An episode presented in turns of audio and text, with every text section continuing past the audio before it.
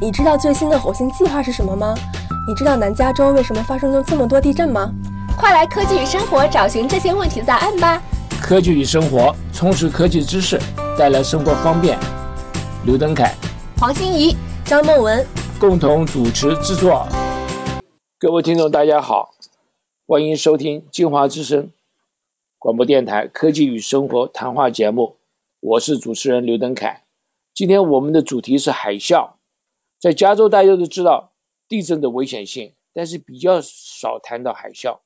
但是海啸一旦发生呢，造成的损失呢，却是相当相当的大。上一次是二零一一年三月十一日，日本的福岛产生的海啸，导致一万人死亡。那二零呃零零年十二月二十六号，印度洋这个大地震造成了三十万人以上的死亡，这个都是海啸的结果。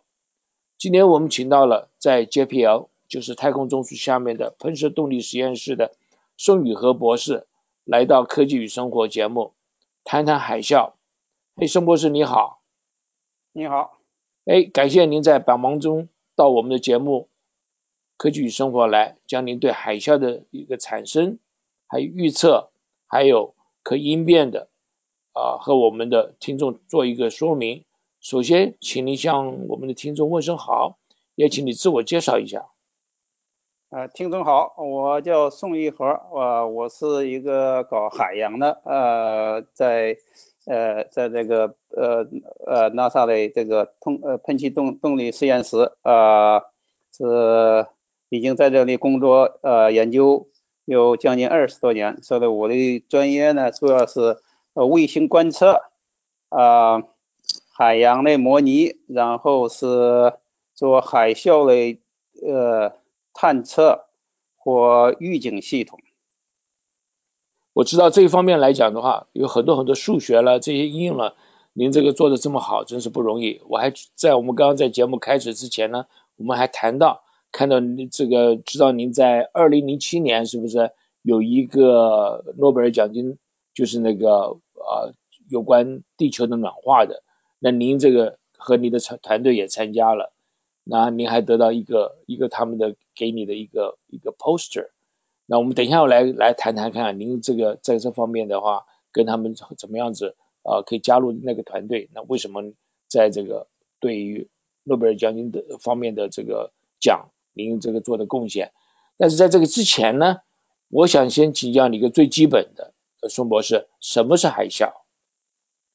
呃，海啸呢，就是呃，这个海里有海海底产生了一个最大的一个呃呃海洋波。这个波呢，它是产生的跟其他的波不一样，跟我们在日常生活上呃看到的那个海平面的那个波呢，不完全不一样。呃，那那个的我们叫这个表面波啊，或者叫英文叫 surface wave。这个那海啸呢，它是整个海水都在浮动。啊，都在都产生一个呃呃向前推动的力，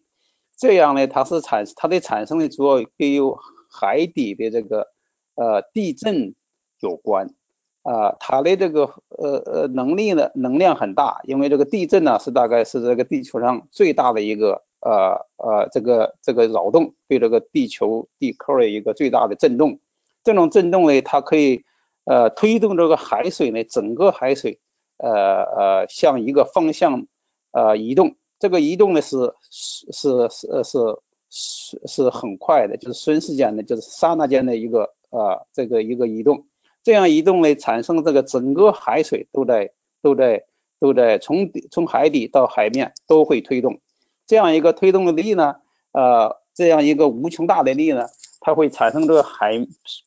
平面的这个大的波。这个波的这个长度呢？可以有二百公里那么长，就是说呢，它虽然是很大的波呢，但是人是如果你要是在深海呢，或者叫 O 我们叫 open ocean 的，或者 deep ocean 的，你根本感觉不到。但是呢，它这个这个波呢，在这个传播的速度又很快，因为它是二百公里这么宽呢，它的传播的速度啊，就像这个我们那个呃这个飞机，就是我们这个呃这个速度一样，就是每每小时啊。可能有几百呃呃上千呃八百公里的这个这个这个这个这个速度，呃传播很快。那一旦这个海这个波呢传到这个强强海呢，在整个海水呢会把这个能量呢集中到浅水，到浅水以后呢，它会呃冲到岸上，这个冲岸上以后呢，这个在在这个平呃深海或或者看不到的这个波呢，突然会增加几十米，这样呢，它会。呃呃呃，淹没呢，或者是冲击呢，这个海岸的所有的房屋啊，这个这个呃房梯啊，所以这个就是一种呃不可想象的一个能呃呃力，所以这样呢就造成很大的危害。所以你刚刚提到这个海啸啊，如果普通的船只在海里面，在海面上面，不是海里面，海面上的话，那么离开海岸一段距离，那么它。感觉上不到，是不是这样子的？对它感觉不到。虽然你刚才讲是海啸这个传播速度，你刚刚我讲是八百公里每小时，我们飞机差不多是九百到九百五十公里每小时，所以是接近这个飞机速度呢，它在传导这个能量。但是呢，如果你人在海里面的话，海面上面的话，你是感觉不到的。对。那我想只有在很浅海的地方才能感觉到，因为等这个波，等这个这个海波呢，它到浅海以后已经形成这波了，你才能看到。但那个时候已经太太晚，太就是说得去去去避免它。OK，那您刚刚提到这个这个海海啸，这个影响非常大。那我可不可以想请问你说，海啸的这个危险性到底是什么样？你跟我叙述一下。还有一个，我想分家要知道说，它这个分级是不是有没有分等级的？这样这样子，比如像地震一样的。哎，它的这个这危险性呢，主要是在它的突然性呃发生，因为你感觉不到啊呃，但是地震是可以呃感觉到的，但是呢，你离地震很远的地方呢，呃就感觉不到。但是这个海啸呢，可以穿过这个太平洋啊，或者大西洋啊，这呃。呃，或者这这是印度洋了，主要是印度洋了，它可以呃在在另外一个海岸发生的地震呢，这个海这个海啸呢可以从呃对对岸的那个这个海方面出出现，所以它的这个呃出现的这个这个位置呢会很广，所以这个危险性呢就比较大，因为你不知道它在哪个地方会出现啊。再一个呢，它的呃它的探测呢又比较困难，因为它的这个。速度那么快嘛？也就是说，一定要在一定的方向，你才能呃探测到。这是这是这是这是它的危险性。呃，回答你的第二个问题呢，就是说是不是有等级？因为这个等级呢，呃，我们都知道地震我们都有这个震级啊，我们叫 Richard scale 啊，台风呢或者我们这叫呃也有等级，呃，这个台风也分级，但是海啸呢？一直没有这个级别，这样呢，就是主要的问题。为什么没有级别？就是我们对海啸的这个理解还不够完善，就是想要想把它这个定性的定量的去呃去做成级别呢，我们现以前的技术还达不到。这个呢，就是我们现在研究的课题。我们呃，我主要的领领这个团队呢，现在做了一个方法呢，就是说的可以把这个海啸的这个级别呢。呃，做出来。下面呢，我就是说呢，呃，等待一会儿呢，我细细给大家讲一下这个技术，我们怎么现在呃新的研究的这个课题呢，怎么能够呃把这个海啸的级别和它的能量，我们叫能量级别的呃探出来，呃，作为将来的这个海啸预警的一个重要的这个指标。好，我们等一下谈这个有关预警的时候呢。麻烦你再来跟我们讲说这个你的级别怎么测试、怎么测啦，这些等等，好不好？啊，好，那我先问其他问题，因为我这问题还蛮多的的，对不起啊。呃，这个您刚刚讲海啸是因为地震，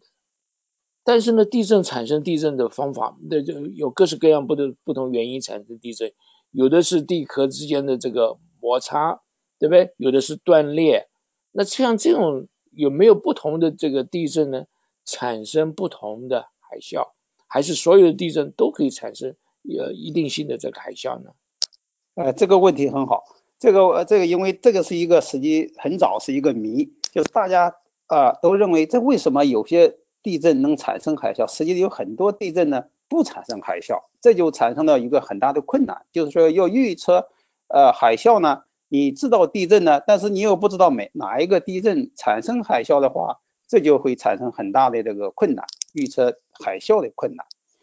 所以我们现在研究的项目呢，就是说的，呃，就是我们就是说研究这个。海啸是怎么产生的？这是我们一个重要的研究课题。呃呃，在近几年呢，我们有很大的突破，就是这这主要是也是呃这两次大的地震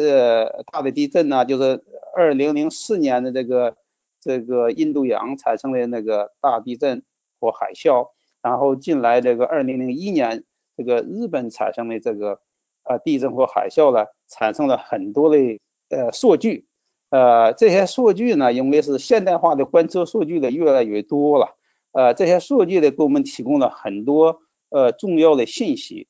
就是用这些数据呢，我们进来的发现呢，就是这个地震的这个这个产生啊，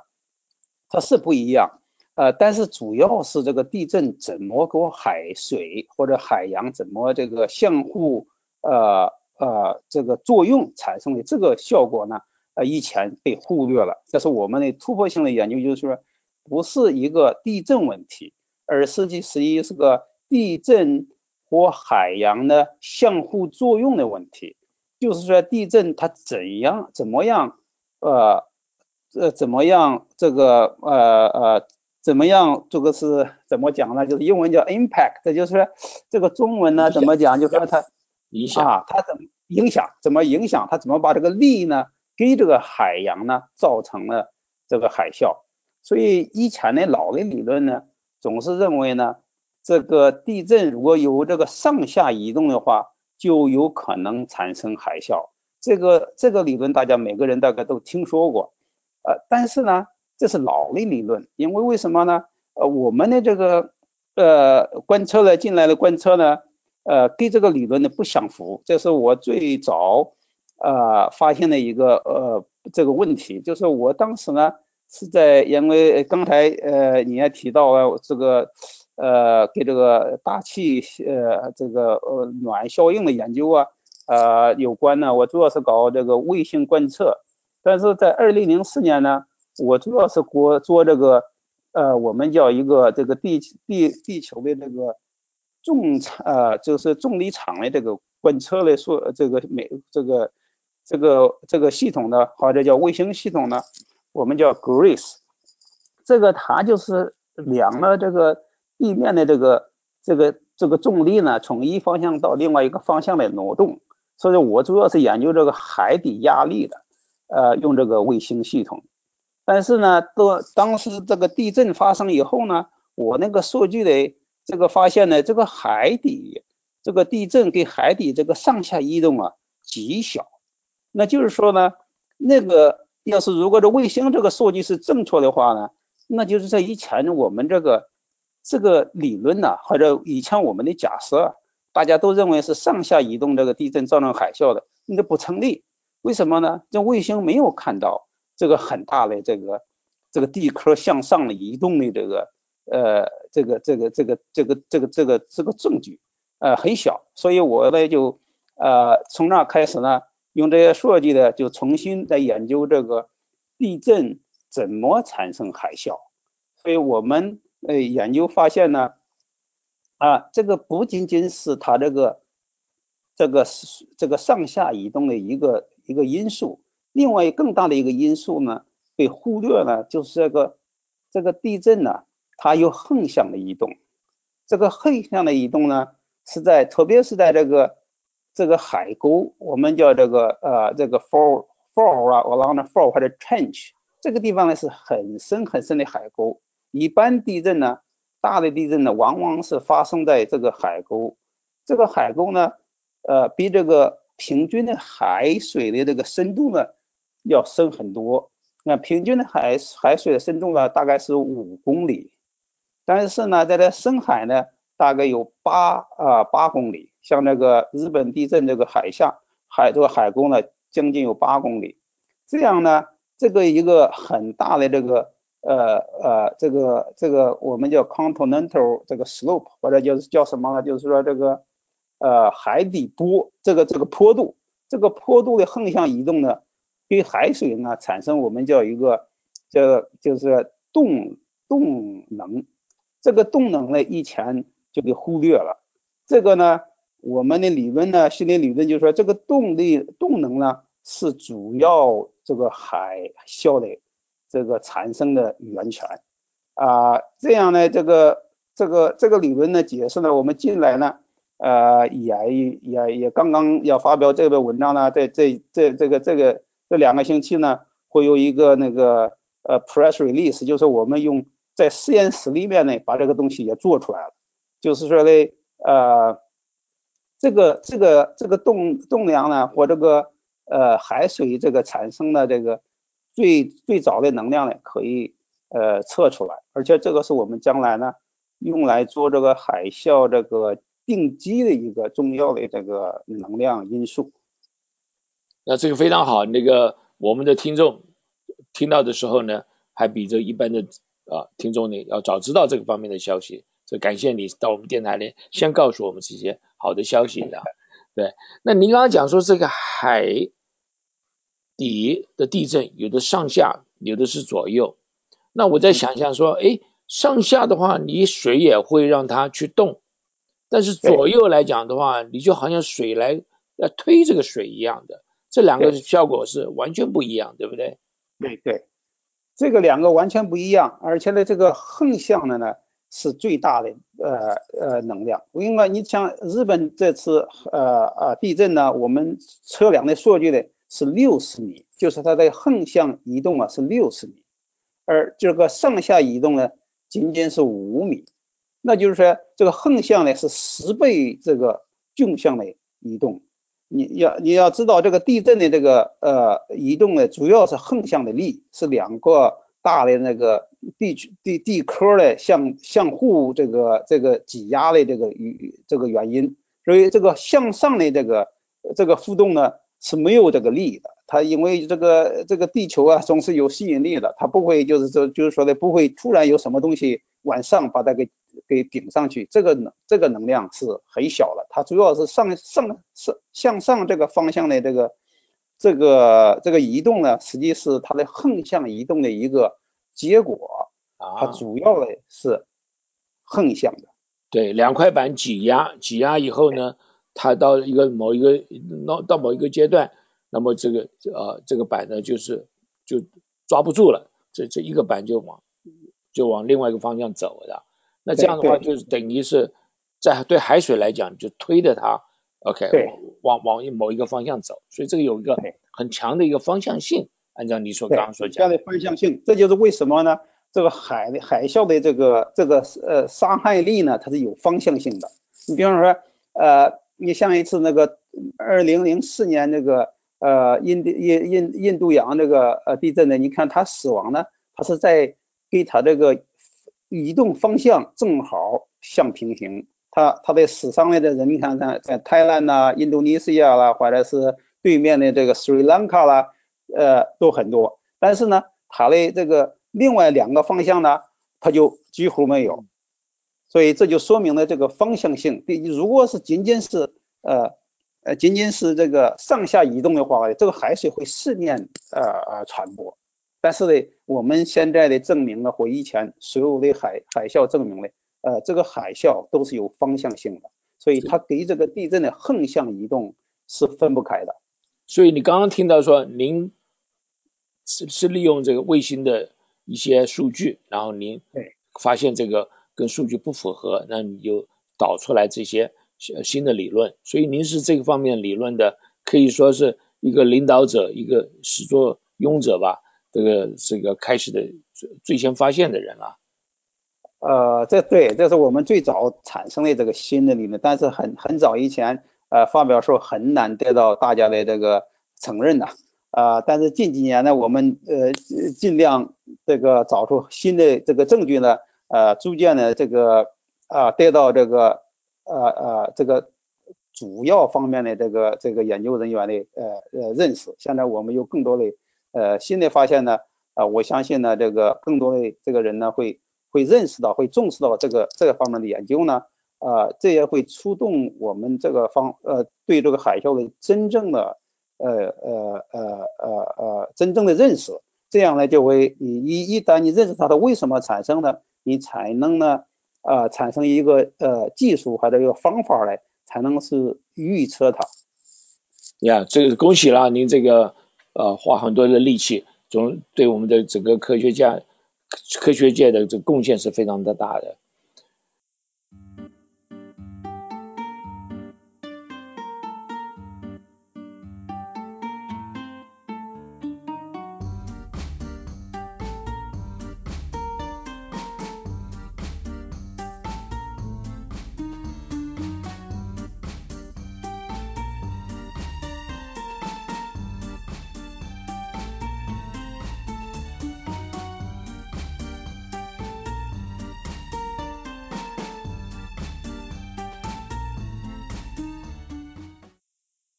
那我想回到我们刚刚前面所讲到的，您说这个海啸啊，可不可以预测？我想我们来讨论一下这个东西。还有就是说，你这个怎么去测量它？然后我们怎么去分这个级别来做？对，这就是呃比较技术的问题了。那就是说呢，现在的，我们就是把这个理论问题呢基本上搞清楚以后呢，就是说呃是海啸的是怎么？呃，被地震产生的，呃，造成的。然后呢，现在呢，这个方法呢，就是要怎么能够预测呢？这个地震的横向的移动，但是这个纵向的移动也是需要知道。但是呢，主要是这横向移动的是个主要的力呢，那就是我们怎么能够探测呢？这个地震的这个向横向移动，这个这个并不是那么容易的，因为这个地震的移动啊，你要知道是在海深海。呃，这个深海呢，你很难由这个仪器去去观测。再一个呢，你还得是实时的，就是说呢，它产生这个海啸一旦产生以后呢，它只几秒钟就可以产生。然后呢，这个几秒钟之后呢，这海啸呢要有二十分钟呢就会传到海海岸，这最近的海岸就会传到最就是就是说呢，这个你要在这个短时间呢，呃，把这个。这些数据都拿出来呢，啊，去作为预警呢，就很困难。但是我们现在有一个新的方法，就是说呢，呃，这也是我们这个呃呃这个这个这个这个团队呢，呃，新发现的一个方法呢，就是叫用这个 G 这个 GPS 这个方法。这个 GPS 的是大家都知道，就是我们这个呃开车的这个呃叫什么，就是说这个导航系统。全球的那个系统，对对全对全球定位定定位系统，但是我们这个技术呢，都用到我们车开这个车导航呢，但是那个技术呢是是就是说的我们属于商业性的，它的这个精度呢呃不是那么高呃，但是现在我们用这个呢，就是说的是高精度的这个定位系统，就是说这些我们就放很多仪器呢。就是沿海有很多的这个我们叫高精度的这个仪器，这些这些定位系统呢，一旦有地震呢，它就马上可以测量的它的时它的这个异动的这个这个这个方向呢和速度，这个的精度呢要达到厘米厘米这个厘米呃以下的这个这个精确度啊，这样呢，它一旦有大的地震呢，我们这些系统呢就可以探出来它这个地震是往哪个方向移动的。这些数据呢，就就就被用我们呢，呃，通过卫星呢传到我们的这个呃这个这个预报系统里面，然后就直接可以计算呢这个地震呢是怎样呃呃作用于这个海水往哪个方向推动啊，它的这个推动的速度是多少，然后它推动有多大，它的面积、它的这个大小啦，这都可以算出来。这样算出来以后呢，我们就直接可以算出来这个海啸的级别，也就是这个地震呢，跟这个海洋的这个这个能量有多少，就可以算出来。用这样呢，我们就直接可以定这个海啸的级别。这个方法呢，是呃完全就是说就是就是就是就是革命性的，跟以前老的方法不一样。因为老的方法呢，都是用这个地震仪去算这个地震级别的大小。然后再从那儿去猜这个海啸的大小，所以这个呢，它实际完全没有把这个海啸的这个产生的这个机制呢，呃，算出来。所以它就为什么以前呢，就是很难去预测这个海啸。但是我们这个新方法呢，我们呃，从我们的这几年的测试呢，就是感觉很有效，它就直接算这个海啸的能力。所以我们这个技术呢，现在正在和这个呃，这个我们在这个美国另外一个国家机构就是 NOAA 了。它是由呃两个 tsunami 呃 warning center 就是海这个这个这个海啸这个预报中心呢，就是现在在用我们的技术，所以我们有一个团队呢，就是也是在我的这个呃呃呃一部分属于我的研究的一部分呢，就把我们现在的这个技术呢，呃因为我们是最早从我们这儿开始研究出来的嘛，所以就一部分呢现在在呃用到他们这个呃这个中心。他们呢，就是慢慢的想呃了解，就适用我们这个系统，这样呢，就是说呢，他们这个预报中心预报中心的仅不仅仅有以前的老的这个这个用这个地震仪的方法，现在有一个新的方法呢，就是用这个导航这个卫星的导航系统呢，就是这个定位系统呢，就是全球卫星定位系统这些技术呢，这个数据呢，做另外一个呃直接。呃，这个测量海啸能力的呃一个一个系统呢，呃，作为海啸预报，这个定位系统当初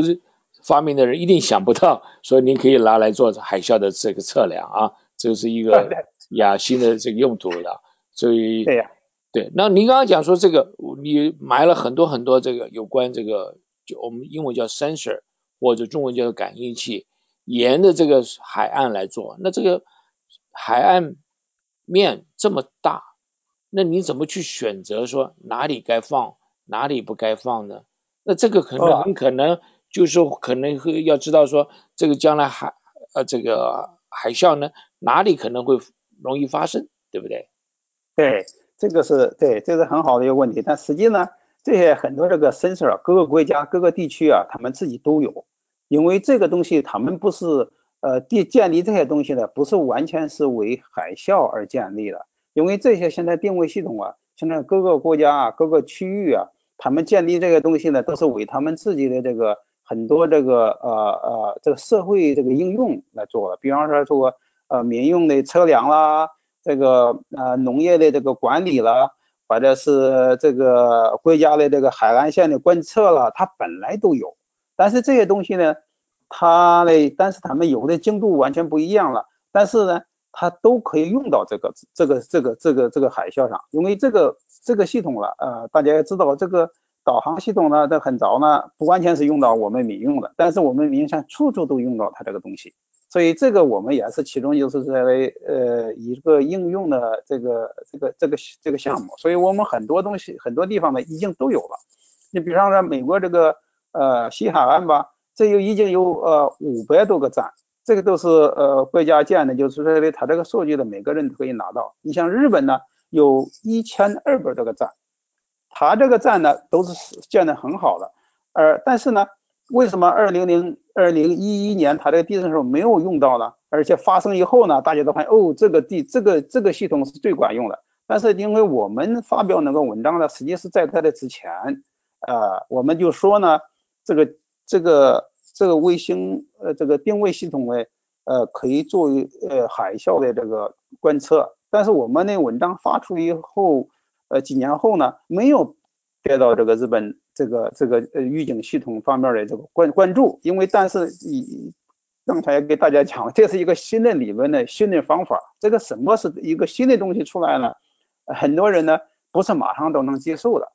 啊，所以这个地震以后呢，现在。日本也还在搞这些 GPS 啊，也跟我们合作了。你们智利也跟我们合作，就是他们认识到我们这个方法呢，呃呃，它的它的它的它的它的这个它的这个能力呢，它的这个效果呢，呃，跟以前的老的方法不一样，所以他们希望呢，这个新的方法呢，可以这个达到这个预警的呃效果。所以这个 GPS 不但是我不是专为为海啸而做的，事实上呢，什么地震呐。还有我们这个土地的测量啦，这些东西都是可以用了同样的一个技术在用的，就是看你在这个数据怎么处理这个问题啊。我刚刚忘记忘忘了您讲，我们再回到你刚刚讲说这个有关预测的东西。您我知道您现在正在做这些级别的一个判断，你可不可以先给我们透露一下，你现在这个级别怎么分分分辨法呀？对，现在呢，我们做我分五级，就是我们呢不想呢，感觉这个地地震呢大概十级啊，但是海啸呢不不是那个细那么细，因为这个海啸的能量呢，它不是说每一个地震呢都能产生海啸，所以小的呃地震呢，你就是它是不管怎么，它也产生了不到大的海啸，所以它一定有相当的力、相当大的这个地震呢产生产生这个。呃，这个伤害性的海啸，如果这个海啸不伤没有伤害性呢，我们也不在乎这些海啸，因为这个海水总是在有有有浮动的嘛，所以所以这样呢，我们的这个五级定的呢，就是说呢，它呢基本上呢，呃，就是说呢，我们是一到二级呢。我们认为呢，这个就不必要啊，去去去去去呃去预报，就是说它虽然你会看到一个海水平面的动一动啊，啊这个呃没有什么伤害性啊，在海边呢，你大会看到这个海水的这个浮动啊，或者是大的这个呃呃呃波了，它但是没有伤害性的东西。到三级呢，我们认为就有可能是局部的伤害性的。呃呃力，这个这就是离得近的地方呢，就可能有伤害。这个至少呢，呃，大家要要要警惕啊，至少要警惕。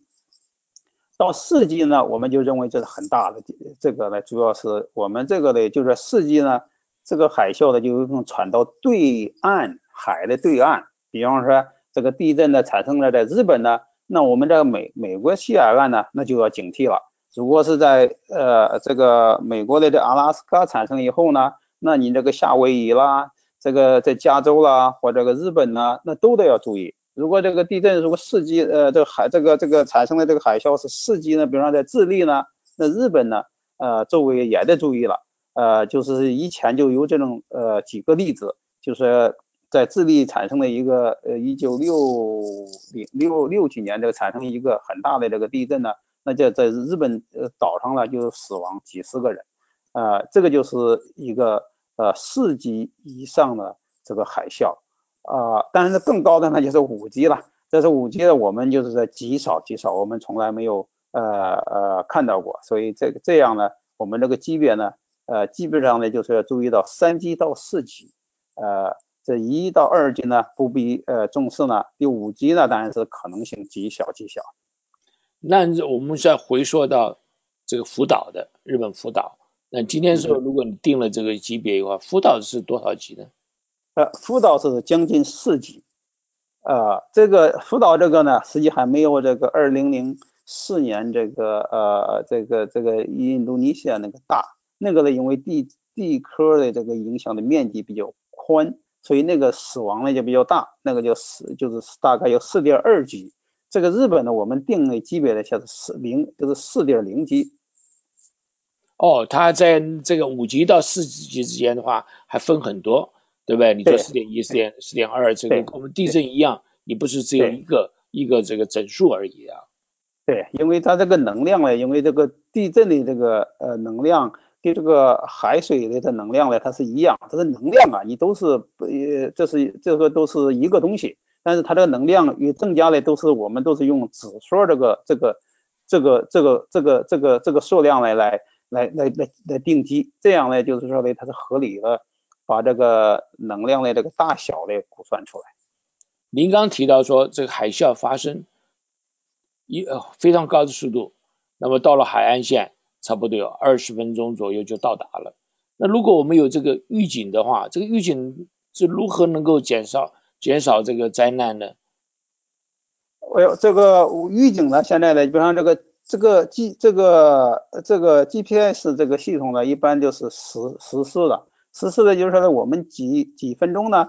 呃，地震以后呢，几分钟都会把数据完全给都收集到，像我们的这个系统呢就会马上算，这些算的速度的很快的，因为我们呃现在这个计算机系系系统啊都很快，这个呢都是在五分钟之内呢。我们就可以有第一对初步的结结果，这我们现在就是希望呢，能在几分钟之内呢，啊，能够把这个说这个地震的这个这个就是海啸的这个这个级别的算出来。所以如果是三级四级呢，我们就可以通知这个近海岸的呃这个呃这个这个这个这个群这个居民呢。啊，你要注意了，或者需要哪部分需要需要需需要这个这个这个一呃呃这个这个这个呃潜潜潜伏到另外一个高的地方了。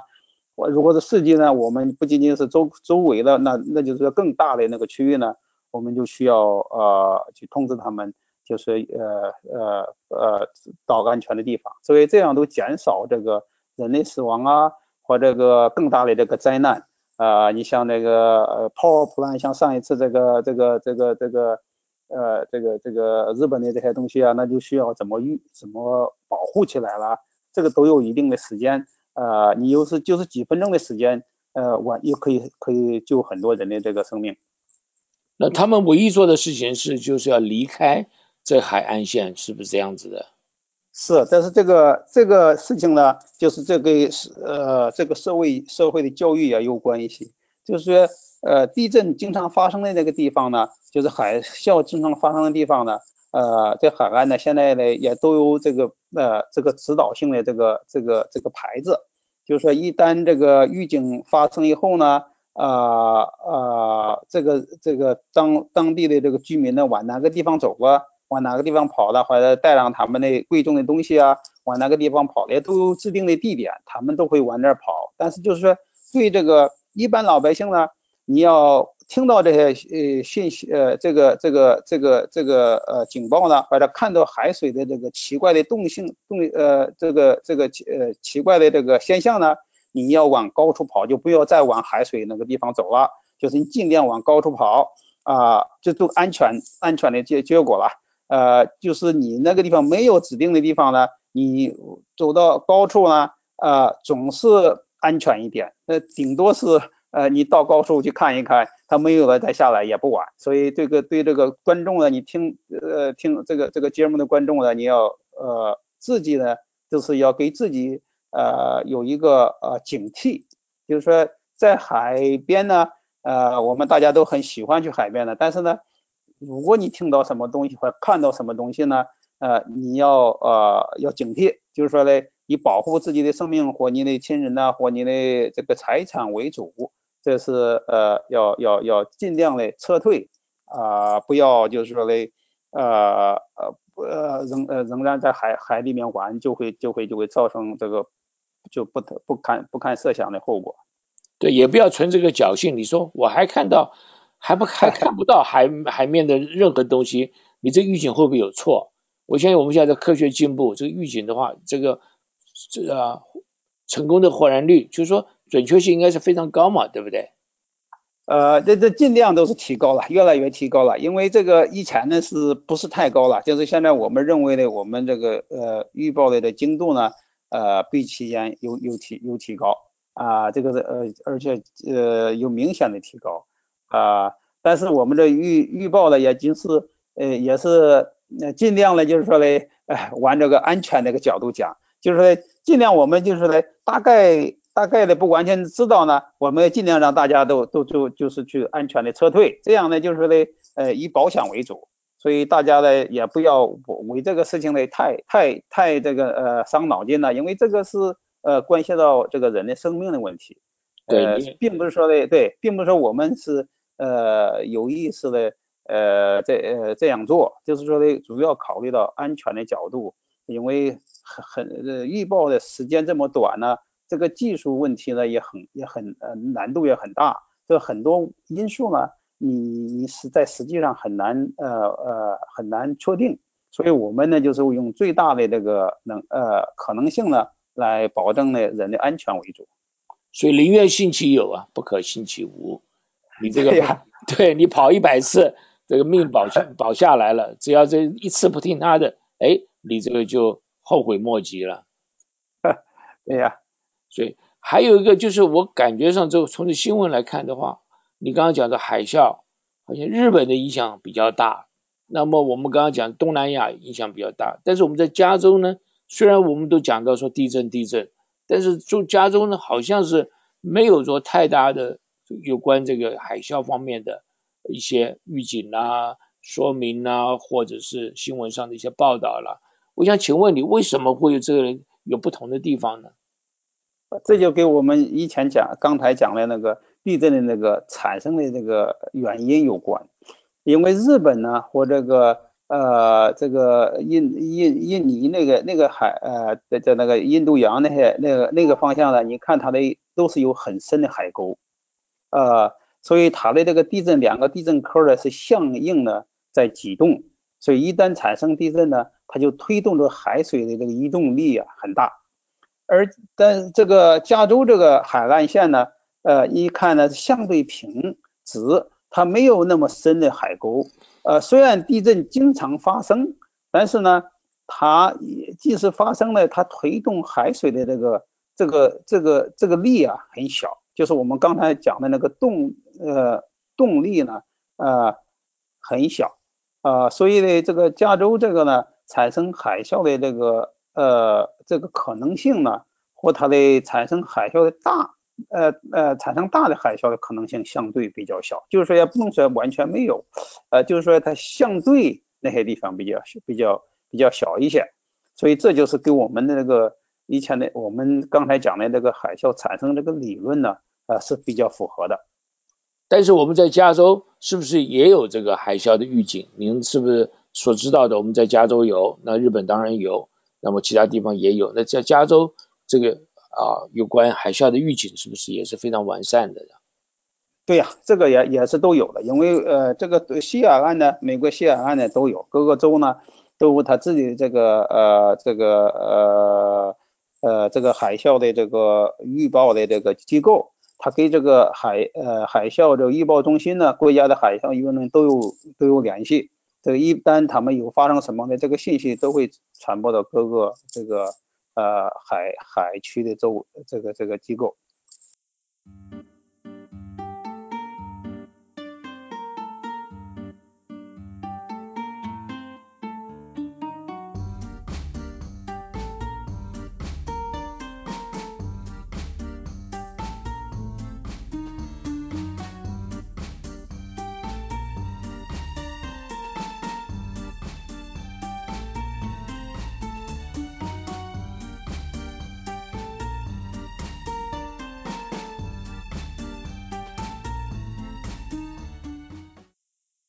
对，我们现在也有地区呃有关这个地震的有预警，呃，比如说我们在我们的南加州，如果是在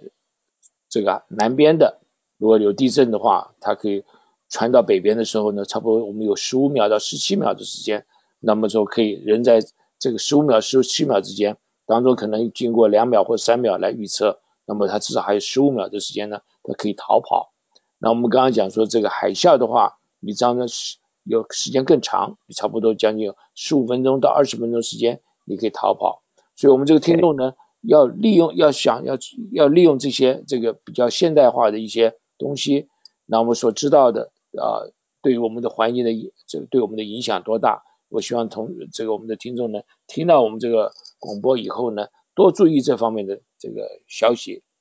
那我们您刚提到说这个预警计划，那你说现在这个希望这个预警计划越来越好。我想请问您，在这个技术发展方面，你怎么样会把这预警呢？这个技术呢做得越来越好？呃，这个就是说的，呃，两个呃方面，这主要的第一就是说的，我们的这个呃观测系统，这是呃呃刚才讲的 GPS 啦，但是海底呢，我们也有很多这个 sensor，这个 sensor 的，就是测量这个海水的这个这个动量啊，它的动移动的方向啊，大小啦，这些数据呢。也都是现在可以实测的数据呢，也可以用到这个海啸的这个预测系统了。至少是我们可以提前呢，呃，知道呃它的它的大小啊这些东西是有用的啊。呃，另外一个呢，就是我们现在这个计算的这个方法呢，也也越来越提高了，因为这个计算机的系统呃越来越发达嘛。呃，我们现在用的这个算法啦，我们的这个这理论也越来越完善。所以这方面呢也是在提高的。另外一个我也相信是，呃，比如像用大数据的理论，因为你这个不同的有关的这个我们刚刚讲感应器越来越多了，那这个感应器是可以全世界的几乎跟他们连接起来，那说不定在这个方面的预测也会越来越加强。对对对，那我们刚刚讲到这个海海啸的这些东西，我们想说我们班这个还有几分钟时间啊，我们可以搬这个话题呢转到有关您在二零零七年诺贝尔奖金。诺贝尔奖就是那是和平奖，是美国的以前以前的副总统 Al Gore，他代表领奖。那么他在带领奖的时候呢，他用这些数据呢，是用您所代理的团队的一些卫星的数据呃结果。我们可不可以来谈一下这方面东西？这个您跟我讲讲看，这个二零零七年你诺贝尔和平奖跟您那个这个所做的东西哪些关系在里面呢？啊，这也是呃，但是它是这个和平奖呢，就是主要是研究这个全球的温暖效应的这个这个一样样奖了。但是这个呃科参加这个科学呃研究的人很多了啊，因为就大概有几百个呃科学家。但是这我们这个这个机构呢，就是 NASA 这个机构呢，呃，就是我们这个 JPL 至少有四个人去参加，我是其中之一了。呃，就是我们主要是做呃贡献的这个卫星的这个资料，我们最重要的观测的这个资料呢，就是说的这个地球，比方这个海平面的增加和这个啊海平面的这个呃海水的这个温度的增加啊，还有这个冰的这个融化啊这些东西呢，呃是我们的卫星的观测的数据呢。提供提供的这个呃这个这个这个研究这个这个这个这个呃这个这个科学研究呢呃一些证据，他们可以用这些数据呢去去去去去这个探测了这地球呢是真的是是是是呃越来越变变暖了啊它的将来的这个趋势了，所以我主要是研究的就是这个海底的这个这个压力项。这个压力项呢，就产就是说明了这个为什么这个压力项这么重要呢？就是它实际啊，它是就是说这个海水的质量是怎么变化的。它如果海水的这个压力项增加了，那就说有什么质量呢？是进到海里面的。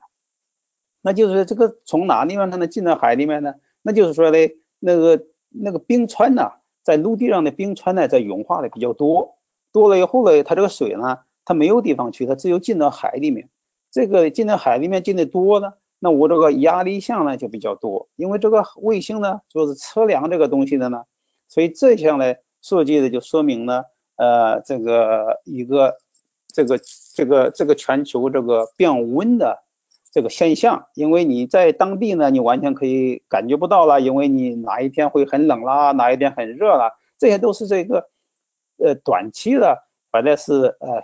呃一个局部的现象。但是你要把这整个啊地球的这个这个温度呢，啊都量出来了，那需要卫星的这个这个技术，所以我们这个观测呢是全球性的，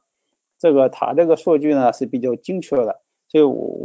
我的这个呃贡献呢就是怎么把这些数据呢，啊啊啊呃，其实给这个地球的变暖呐，或者是这个海洋的变化啦。或者是给这个大气的这个这个流动啊，它连在一起，呃，这个是我们的呃呃贡献之一了。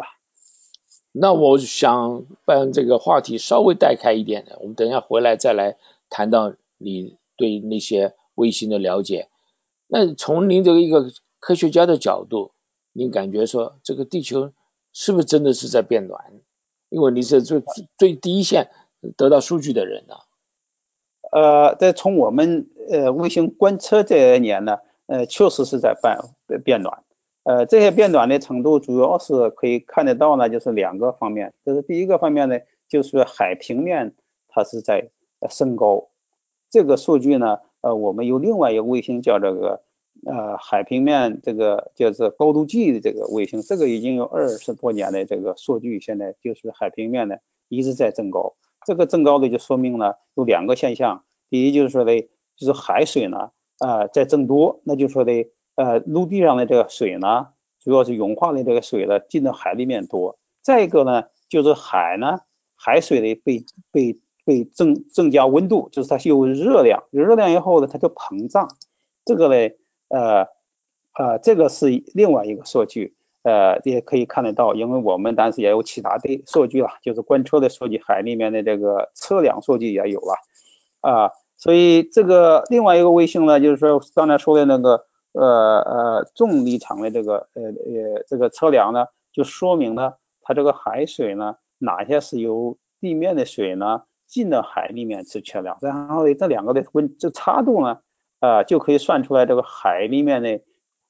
热热量增加了有多少。这个呢就说明呢，呃这个在前二十年呢。呃，这个至少海海洋，我研究这方面呢，那是在加，是在增加，温度是在是在升高，海平面是在增加。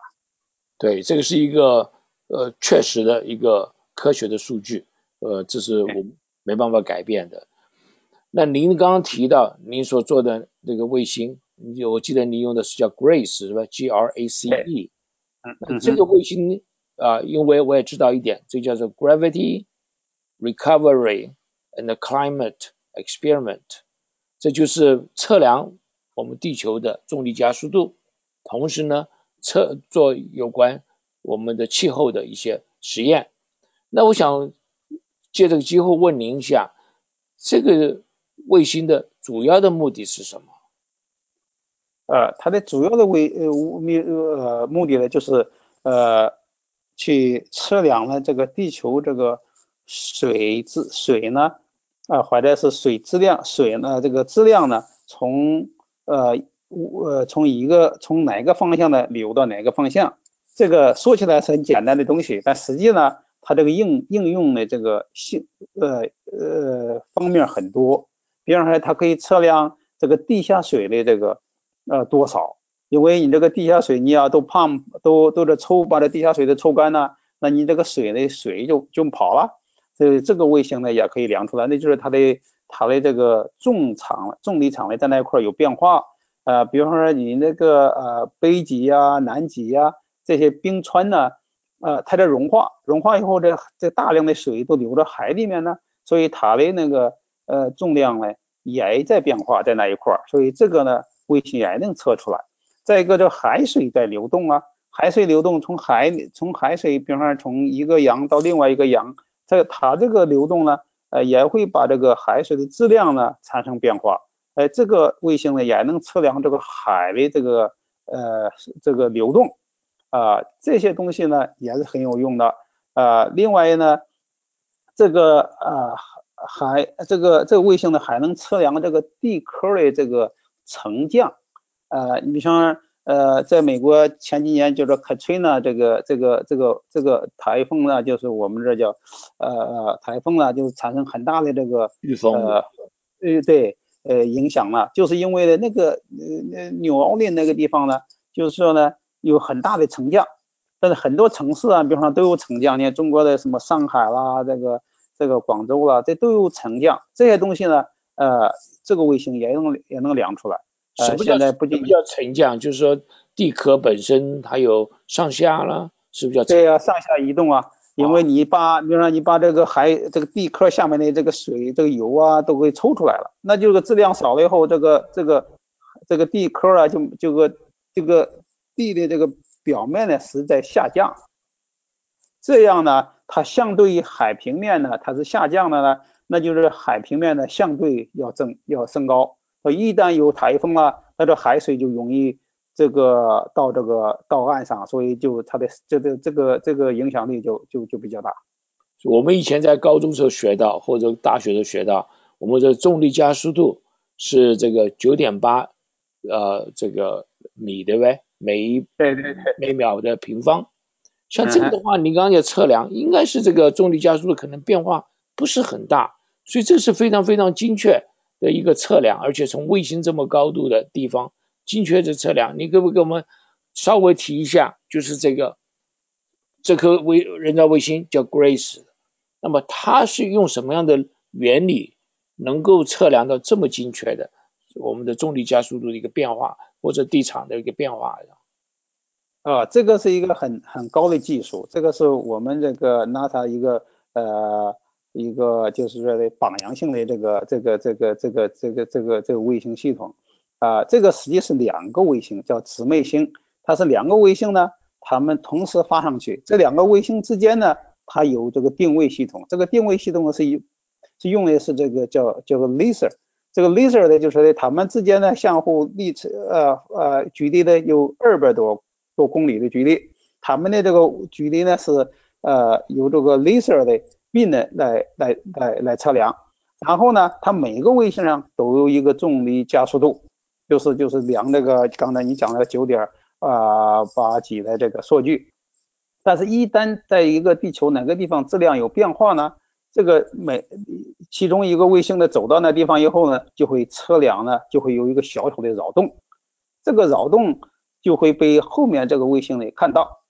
啊，然后呢，这个呃这两个卫星呢或地面这个位置也研究的就产生一个三角，这个三角呢就会产生一种变动，这是一个很精密的数学公式了，然后呢就测量的很小的一个扰动呢，就返回来测量呢这个质量。有多少是在移动？所以这个精确度达到达达到多大呢？就是我们那个海平面呢，如果有一个厘米的这个这个扰动，在呃一百公里之呃这个范围内有一个厘米的那个洞，就是像树叶那么厚那块，这个这个坡这个动量的这个质量的变化呢，这个卫星都可以量得出来。那这是非常精密的，对不对？来用两个人造卫星，那么它由于这个地场的不一样的话，那么前面一个人造卫星跟后面这个人造卫星之间的这个距离呢，就会有增加或减少的。对对，然后还再加上用 GPS，那可以算出来它的位置在哪里。所以这个是非常有意思的一个事情。那现在这个任务啊，已经到了什么什么阶段？那么发现了有哪些有关我们的这个科学的一些一些发现呢？呃，这个第一第一个阶段我们叫呃 Grace，呃呃这个呢，这今年呢实际已经要呃要快呃快快快退休了，那已经有十五年的这个呃时间了，因为发二零零二年发发生的发发射了嘛，二零零二年五月份，因为我是在这个 Grace Science Team 呢，一直是将近有呃呃十五年呃将近有二十年了，啊一直在这个呃 Science Team 里面。然后呢，下面呢，我们有新的这个呃，明年年初要发射，本来是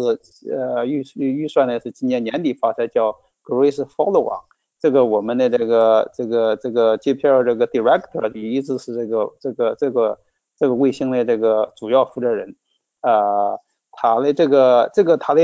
贡他的贡献对这科学的贡献很很多，这他的最大的贡献呢。最多呢最多的是这个对这个海呃，这是这个呃冰川的这个融化的速度的一个呃估算，这是最有用的一个价值，就是它呃第一次呢这样详细呢呃告诉了呃告诉这个世界上呢，就是认为我们的冰川呢在至少是在这前十五年一直在融化很快，这是第一个大大的这个呃贡献的科学贡献。哎呀，也这是一个新的发现。第二个呢，就是这个对这个呃这个陆地这个这个水，比方说我们这个河水啊、湖水啊，这个我们这用的这个淡水啦，它的多少也是一种呃一种估算。因为很多这个地面呢，比方说阿美长啊，或者是这个中国的这个这个这个这个呃大大的这个区域的这个水啊，都在量出来。所以我们认为这个它是第二个贡献，啊，但是其他贡献也有啊。哎呀，对我们如果呃听众们有兴趣的话，可以到我们的那太空总署的网站上去看 GRAC，那可以看得到。我们这时间很快就到了啊，今天讲谈了好多东西，那我们请孙博士帮我们做一个结论，一分钟的结论好吗？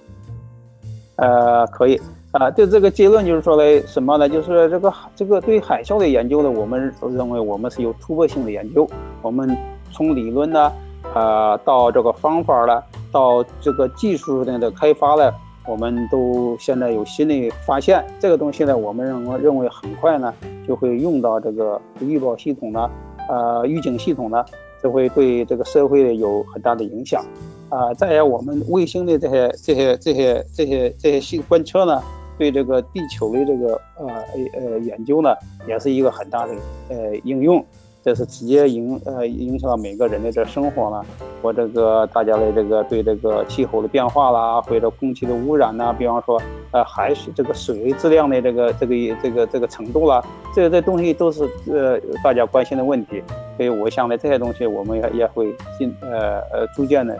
呃提高，呃产生很大的呃社会效应。好，我们今天时间到了，非常感谢在 JPL 的科学家。宋宇和博士到《科技与生活》节目和我们谈谈有关海啸的成因，还有预警的计划。我们并且了解到的 GRACE G R A C E 这个任务对地球的测量这方面，呃，希望您和我们呃一起合作，做一系列的。将来我希望能够您再跟我们合作，能够回来我们节目来做我们一系列一些有关地球的这个探测的这个节目。我在想，在今年年底或者明年年初的时候，我们可以请一系列人来来谈这个，到时候再欢迎你回来，好不好？好的，谢谢。OK，那本节目《科技与生活》是由刘登凯、张梦文和杨雪共同制作，本节目合作伙伴为南加州科工会。南加州科工会今年的年会是四月十五日，我们邀请到很多很多的嘉宾，包括了。洛杉矶的副市长，还有我们 JPL 的有关火星的计划的主持人，同时会出现。我们在这里感，同时感谢金华之声台长李金平先生和金一霞女士的大力支持。下周六下午三点到四点再见，祝大家周末愉快，拜拜，拜。